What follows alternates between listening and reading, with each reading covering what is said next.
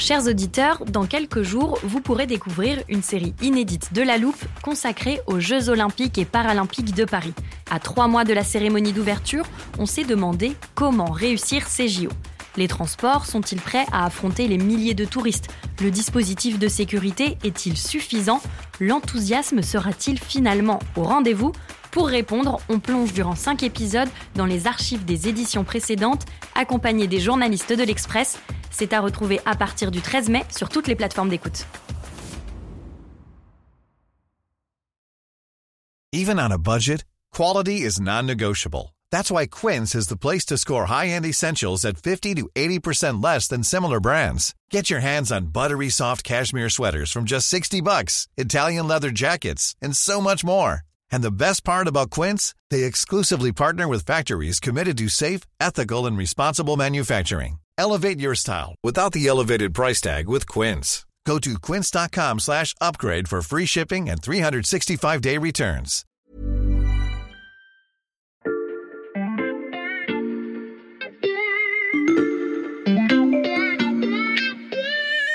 Salut, c'est Xavier Yvon. Cette semaine dans La Loupe, je vous propose une sélection d'épisodes pour mieux comprendre les racines de l'invasion russe de l'Ukraine. Au programme, le récit de l'enfance de Vladimir Poutine, des témoignages de Russes entre deux eaux et une fine analyse linguistique. Bonne écoute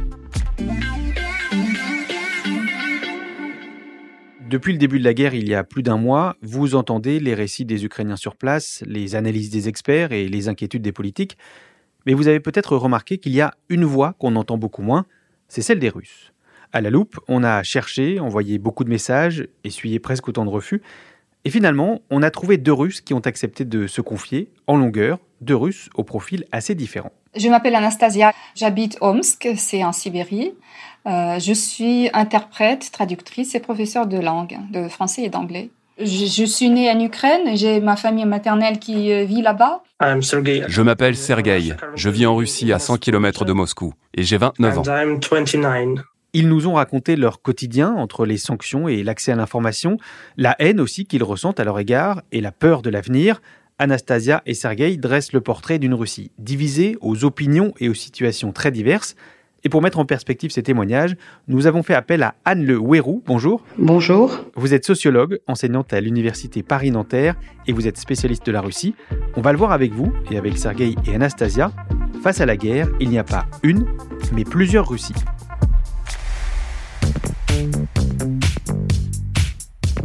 Vous venez donc de rencontrer Anastasia et Sergei. Pendant tout cet épisode, ils vont nous raconter leur vie en Russie depuis le début de la guerre en Ukraine. Mais avant de récolter ces témoignages, euh, l'étape la plus compliquée, ça a été de convaincre.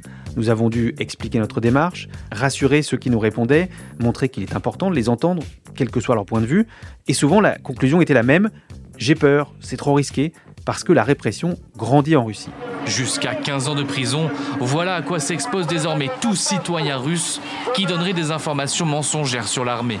Et si finalement Sergei et Anastasia, dont vous n'entendrez que les prénoms, ont accepté de nous parler, c'est parce qu'ils ont chacun un message à faire passer.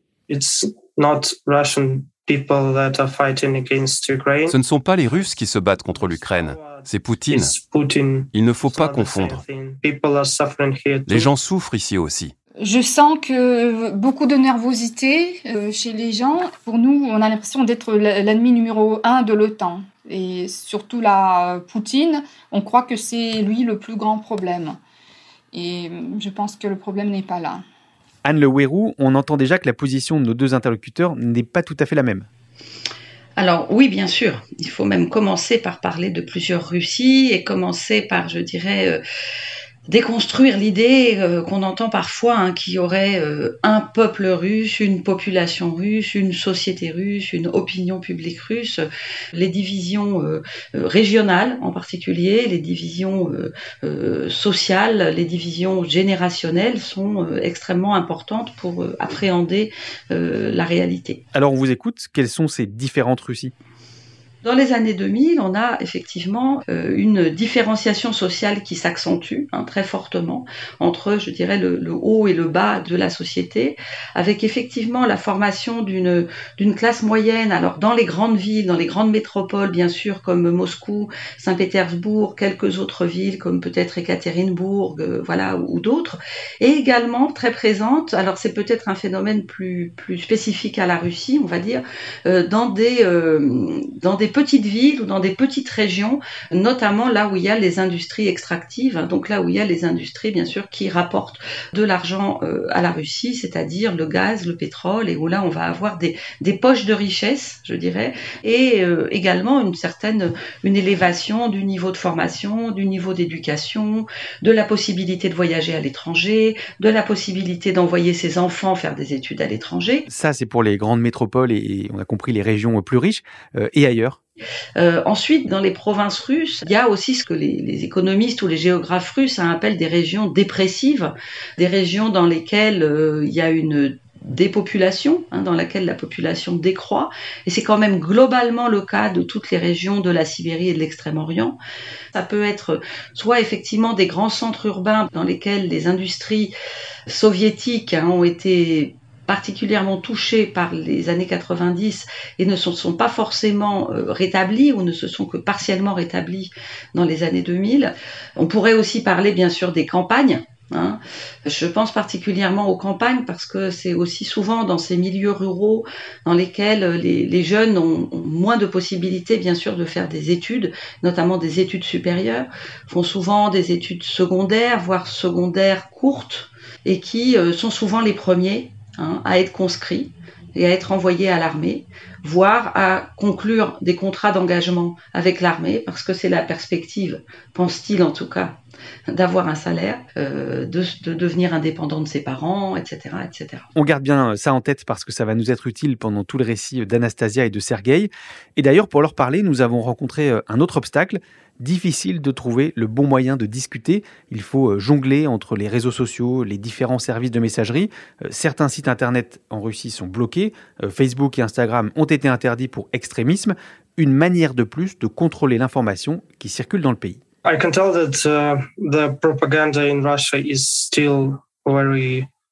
Ce que je peux vous dire, c'est que la propagande en Russie est toujours forte. Et beaucoup de gens continuent d'y croire. Uh,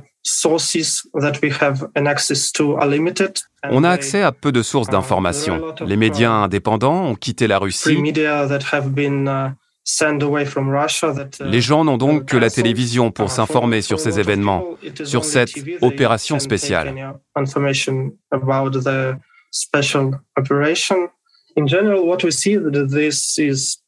Ce qu'on peut voir à la télé en général, c'est que le but de cette opération est de défendre notre pays. Tout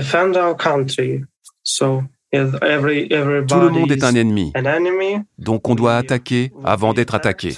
Et on doit protéger le Donetsk et le Lugansk parce qu'ils sont attaqués par leur propre pays et nous demandent de l'aide.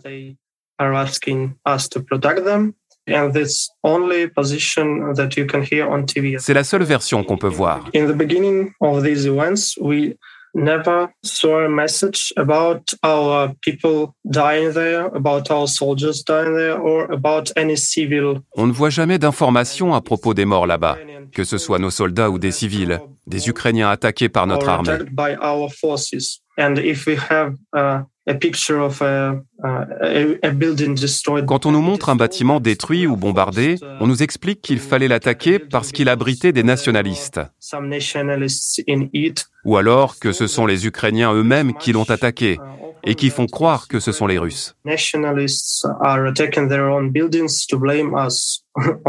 Tout ce qui concerne les médias, ça ne me concerne pas beaucoup parce que j'ai tout sur Internet. J'ai accès sur, euh, vers les chaînes euh, françaises, ukrainiennes. Au départ, toute la, toutes les deux premières semaines, je comparais souvent les infos. Chez nous, évidemment, on dit que la Russie n'a pas tout à fait tort. Et en Ukraine, on dit que c'est la Russie qui a tort, si on peut le dire comme ça. À l'étranger, euh, la France, tous les pays étrangers, euh, ils sont, euh, nous, on est des agresseurs. Mais j'ai tendance à comparer pour trouver le bon milieu, pour faire une image en 3D, parce que je sais que Si on compare par exemple la première chaîne russe avec la avec le BFM TV en France, c'est la même chose. On a des mensonges, beaucoup. Il y a des blogs euh, de l'opposition qu'on peut voir. C'est surtout sur YouTube. On peut écouter tous les avis. Et je trouve qu'en partie, chacun a raison. Le point commun, c'est que tout le monde euh, veut la paix. On l'entend, contrairement à une part importante de la population qui ne peut s'informer que grâce à la télévision russe, Anastasia et Sergei, eux, ont accès aux médias étrangers, aux vidéos sur les réseaux sociaux. Pour ça, ils utilisent des VPN, ces logiciels qui permettent de contourner la censure de l'Internet russe. Pourtant, ils n'interprètent pas ce qu'ils voient de la même façon. Euh, Anne Le Ouérou, est-ce que c'est surprenant? Ah, alors c'est très intéressant parce que ça veut, en fait, pour moi, c'est complètement à front renversé ces deux ces deux affirmations. Mais c'est toute la question qui, qui, est souvent posée ces dernières semaines. Hein. Est-ce que les Russes ne peuvent pas voir ce qui se passe ou est-ce qu'ils ne veulent pas voir ce qui se passe? Même le ne peuvent pas voir, en fait, il a plusieurs sens, je dirais. Hein. Il y a le ne peuvent pas voir euh, matériellement, c'est-à-dire les gens qui n'ont pas accès à l'information, ou est-ce que c'est on ne peut pas voir cognitivement parce que ce serait trop, en quelque sorte, douloureux, trop euh, abyssal aussi pour les consciences individuelles, je dirais, de euh, reconnaître finalement aussi que on a donné sa voix, donné son adhésion, même passive, je dirais, à un pays qui peut finir par faire la guerre à, son voisin, à son voisin dans lequel on a souvent de la famille ou, des liens de proximité. On le comprend, il y a donc une grande part de subjectivité dans l'interprétation des informations. On pourrait se dire que les sanctions économiques, c'est beaucoup plus concret, et pourtant, Anastasia et Sergei ne les vivent pas non plus de la même façon. Si vous écoutez régulièrement La Loupe, vous savez qu'on a consacré un épisode aux sanctions économiques contre la Russie. C'était la première réponse des Occidentaux à la guerre en Ukraine et elles ne sont pas ressenties de la même manière chez Sergueï, qui vit près de Moscou, et chez Anastasia, qui habite elle en Sibérie, près de 3000 km plus à l'est. Côté salaire, j'ai pas encore remarqué euh, si ça, ça, a beaucoup de changements, euh, mais je pense que tout le monde dit, j'ai vu des, j'ai lu des pronostics, qu'on le sentira plus en été, parce qu'il faut prendre un peu de euh, temps pour que ça nous frappe en général, ce qui se passe, c'est des problèmes avec le sucre et le papier, de euh, toilette. Tout ce qui est produit alimentaire, ils ont, les prix ont peut-être pas doublé, mais presque doublé parce que les gens sont un peu en panique. Au départ, c'est comme pendant euh, les premiers mois de Covid. Je pense que les gens ils vont se calmer petit à petit. For example, we have uh, a lot of McDonald's restaurants that are closed. H&M, par exemple, beaucoup de magasins sont fermés. McDonald's, Uniqlo, H&M, et la liste continue de s'allonger. Et puis il y a aussi beaucoup de produits électroniques et de logiciels qui ne sont plus disponibles.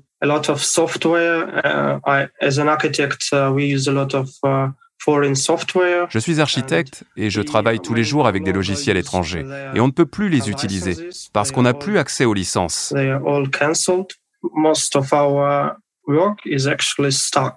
Donc je ne peux plus avancer sur mes projets.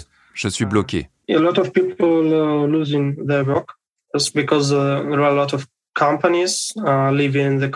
Avec le départ des entreprises étrangères, beaucoup de gens ont déjà perdu leur travail. Dans ma famille, ce n'est pas le cas parce qu'ils sont employés par le gouvernement. So, but yes, I have some friends in uh, my sphere in architecture that already lost their jobs. Mais certains de mes amis dans mon domaine de l'architecture uh, ont déjà perdu leur travail parce qu'il y a de moins en moins de projets.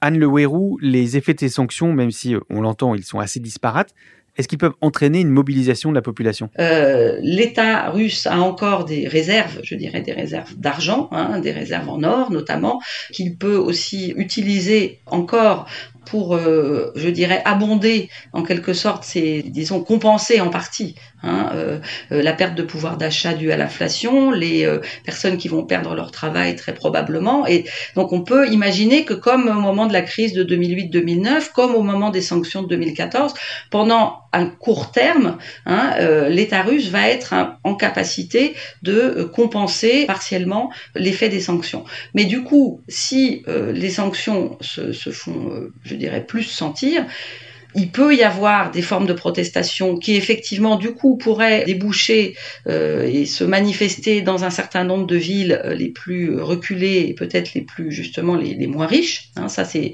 une possibilité. Encore faudrait-il qu'elle soit entendue, qu'elle soit coordonnée, qu'elle ne soit pas férocement réprimée. Mais il y a un débat en ce moment sur est-ce qu'il faut partir ou est-ce qu'il faut pas partir. Et il y a une partie des gens qui commencent à dire non, nous on reste parce qu'on peut pas. Voilà, la Russie peut pas être complètement d'un seul coup privée de l'ensemble de ces euh, couches qui, qui, pourraient organiser des formes de résistance. Comment s'informer, comment vivre avec les sanctions Sergei et Anastasia, vous l'avez compris, ne sont pas d'accord sur tout, mais il y a une inquiétude qu'ils partagent, quel peut être l'avenir de leur pays.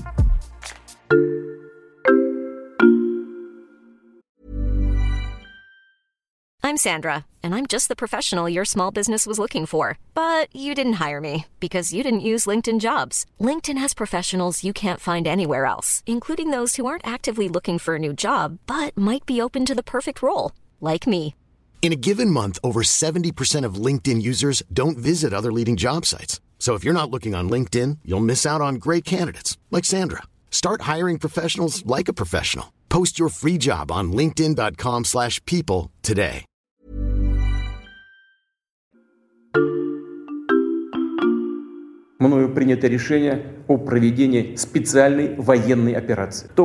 Vladimir Poutine est le personnage central de cette guerre qu'il a déclenchée en Ukraine. Là aussi, on lui a consacré plusieurs épisodes de La Loupe. Ça fait près de 23 ans qu'il préside aux destinées des Russes comme Anastasia. Je lui ai demandé si le conflit avait modifié la manière dont est perçu Vladimir Poutine dans son entourage. Déjà pendant la Covid, il a été très populaire parce que nous, on n'a pas, presque pas eu de confinement, juste le premier, et c'est pas comme en Europe. Euh, la vaccination, il y en a qui auront pu faire leur choix quand même. Je pense que c'est en partie pour ça qu'il est resté populaire. Et euh, là maintenant, c'est tout comme en Ukraine. Les gens, ils s'unissent plus face aux dangers. Euh, pour l'Ukraine, c'est face aux dangers liés à la guerre. Et pour nous, c'est face aux dangers liées aux, sanctions économiques. Et je lis un tout petit peu les. On m'a envoyé un peu les articles du Monde, de Figaro, euh, où au départ on, nommait Poutine euh, le dirigeant autoritaire, totalitaire, et là maintenant c'est euh, quasiment le dictateur. Donc, mais nous, on ne sent pas vraiment qu'on vit sous la dictature. Depuis les années 90, depuis le crash de l'URSS, on ne veut pas que cette situation se répète. Et quand je lis certains articles américains ou étrangers qu'il faut se révolter, qu'il faut quasiment faire la guerre civile, mais nous, on veut pas ça. On a l'exemple de l'Ukraine devant nous, de l'ex-URSS, de la Biélorussie à côté. On n'a pas envie de répéter, refaire la même chose qu'on a eu. Et c'est vrai que ça, ça unit un peu plus, parce que c'est peut-être pour ça qu'on supporte Poutine pas dans sa, euh, peut-être pas dans la guerre, mais pour nous c'est la guerre des sanctions aussi. On sent bien Anne Le Héroux quand on entend Anastasia que les liens entre les Russes et Vladimir Poutine sont loin d'être rompus. Oui, alors il y a eu ce fameux, bon, on a appelé parfois pacte de stabilité ou pacte de sécurité euh, dans toutes les années 2000, assez clairement, entre finalement une société qui avait été déboussolée pendant les années 90 et un président, une nouvelle équipe au pouvoir qui promettait justement à la fois l'ordre, la stabilité euh, économique et voire pour un certain nombre d'entre eux, pas pour tous bien sûr, la prospérité. Hein, et ça, il faut, bien sûr, pas le, je dirais, l'oublier dans cette donne hein, de, de la Russie d'aujourd'hui. Mais en tout cas, pour l'instant, je dirais que ce, ce, contrat social de plus en plus contraint, il emporte probablement encore des formes d'adhésion et d'adhésion assez fortes, mais beaucoup plus sur le thème de la, ce qu'on pourrait appeler le sentiment de forteresse assiégée, le sentiment que la Russie euh, agit en défense, hein, justement, de manière défensive et non pas offensive, que l'agresseur est l'Occident, que l'agresseur est en tout cas le, celui qui menace Hein, c'est euh, l'Ukraine, son président et son régime soi-disant nazi. Et donc ces arguments-là, en fait, qui sont des arguments euh, d'autorité, qui sont des arguments de plus en plus assénés, je dirais, et presque comme une sorte d'invocation permanente, hein, bah, ils ont encore effectivement une certaine capacité à passer. Un contrat social entre Poutine et les Russes qui va donc évoluer. Mais est-ce qu'il pourrait se heurter à une forme d'opposition, alors même que les manifestations sont euh, totalement réprimées? Alors, est-ce qu'il y a des formes de résistance organisées? Non. Il y a quand même un certain nombre de gens pour qui, euh, je dirais, ça a été une forme de goutte d'eau qui fait déborder le vase et qui fait justement que cette euh, adhésion résignée, cette résignation à l'absence d'alternative et le fait de effectivement s'occuper de sa vie le plus tranquillement possible en étant en dehors de la politique, hein, ce qui est une, sorte de, de, de phrase qu'on entend très souvent effectivement en Russie. Là, ces gens-là se sont dit non, c'est pas possible. Non, c'est pas possible parce que j'ai mon grand-père dans une ville d'Ukraine. Non, c'est pas possible parce que mon pays peut pas rentrer dans un pays euh, voisin pour aller faire une guerre euh, euh, à ce point-là. Et là, évidemment, c'est des gens qui sont sortis dans la rue, beaucoup de jeunes, hein, mais pas seulement. Et donc ces gens-là, ben voilà, essayent de accrochent une, un petit signe alors sur leur balcon, sortent avec une pancarte dans la rue et sont arrêtés, même s'il n'y a rien d'écrit sur la pancarte. Résister ou partir, c'est la question qui euh, occupe l'esprit de Sergueï. Et c'est ce désarroi qui nous a confié à la fin de notre entretien. J'aimerais pouvoir rester dans mon pays parce que je suis un citoyen légitime. J'ai déjà une carrière ici. Je voudrais la poursuivre. C'était mon projet avant ces événements. Mais maintenant, je ne sais pas ce que le futur me réserve. Je ne vois pas vraiment d'avenir. C'est difficile de se projeter parce qu'on ne sait pas jusqu'où ça peut aller. Un avenir incertain dans une Russie, vous l'avez entendu, multiple et divisé. Merci à Sergei et à Anastasia d'avoir accepté de nous raconter leur quotidien. Merci aussi à Anne Le pour ses éclairages. Pour continuer de lire les analyses de la rédaction de l'Express sur la guerre en Ukraine, je vous encourage à vous abonner. Profitez-en, le premier mois est offert en ce moment. La Loupe poursuit aussi sa couverture du conflit. Alors pour ne rater aucun épisode, pensez à nous suivre sur votre plateforme d'écoute, par exemple Deezer, Castbox ou Apple Podcast. Vous pouvez aussi nous laisser des étoiles et des commentaires. Et l'adresse pour nous écrire n'a pas changé, la loupe at l'express.fr. Cet épisode a été fabriqué grâce à la ténacité de Charlotte Barris et avec Frédéric Blint et Jules Benveniste. Retrouvez-nous demain pour passer un nouveau sujet à la loupe.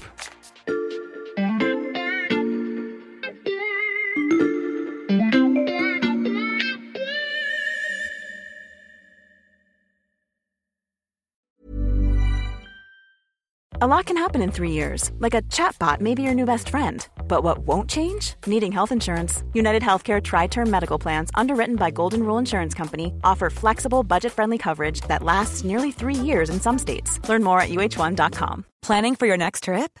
Elevate your travel style with Quince. Quince has all the jet setting essentials you'll want for your next getaway, like European linen, premium luggage options, buttery soft Italian leather bags, and so much more and is all priced at 50 to 80% less than similar brands. Plus, Quince only works with factories that use safe and ethical manufacturing practices. Pack your bags with high-quality essentials you'll be wearing for vacations to come with Quince. Go to quince.com/pack for free shipping and 365-day returns.